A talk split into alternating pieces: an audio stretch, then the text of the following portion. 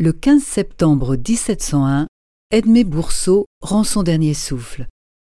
Diffusia.fr vous invite à écouter un extrait de son poème Le renard et les raisins. Un renard fanfaron qui cherchait à repaître aperçut une treille où pendaient des raisins. Quand il trouve une proie et qu'il en est le maître, rarement un renard la laisse à ses voisins. La treille était un peu haute.